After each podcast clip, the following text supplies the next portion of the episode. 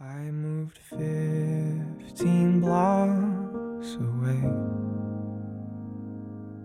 Cause you said you needed space.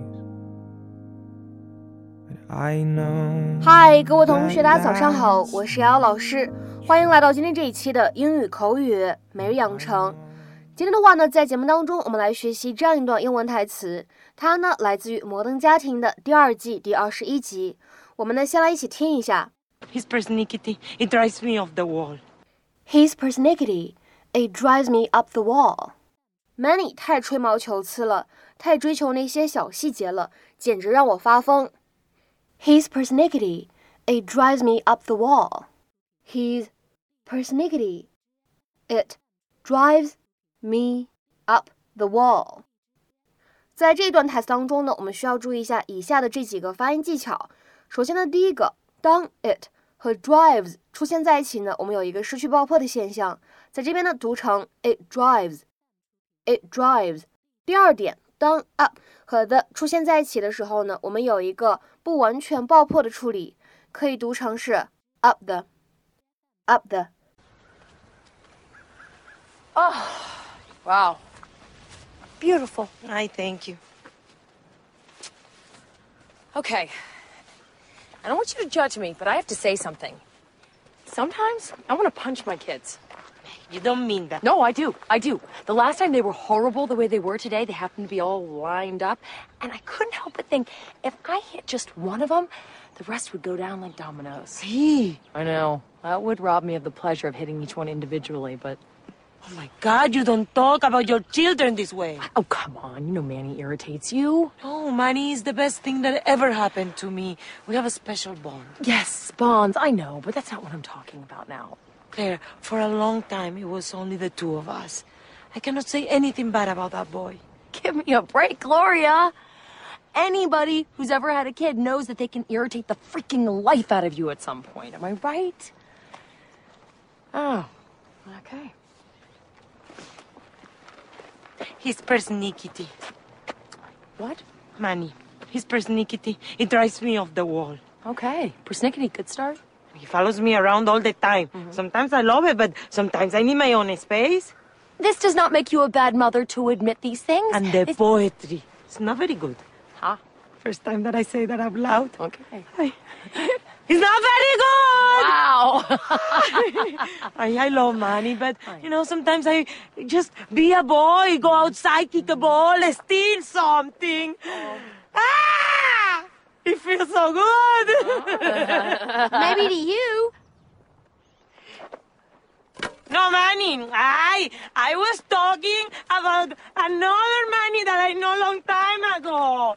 Diablo. Manny! 在今天这一期节目当中呢，首先我们来说一下什么叫做 personality。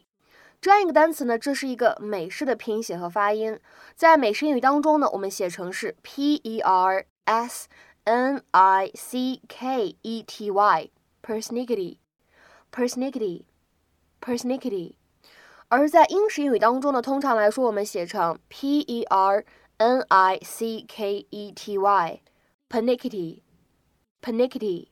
那么这样一个单词什么意思呢？它充满了一种贬义的色彩，它是一个形容词，表达的意思是对没有那么重要的细节呢给予过多的关注，或者说呢过于吹毛求疵的。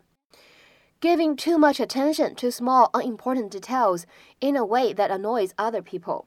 那么这个英文解释呢，可能就会让你想到我们台湾的朋友呢，经常会喜欢说龟毛，实际上呢是非常贴切的一个翻译。下面呢，我们来看这样一个例子。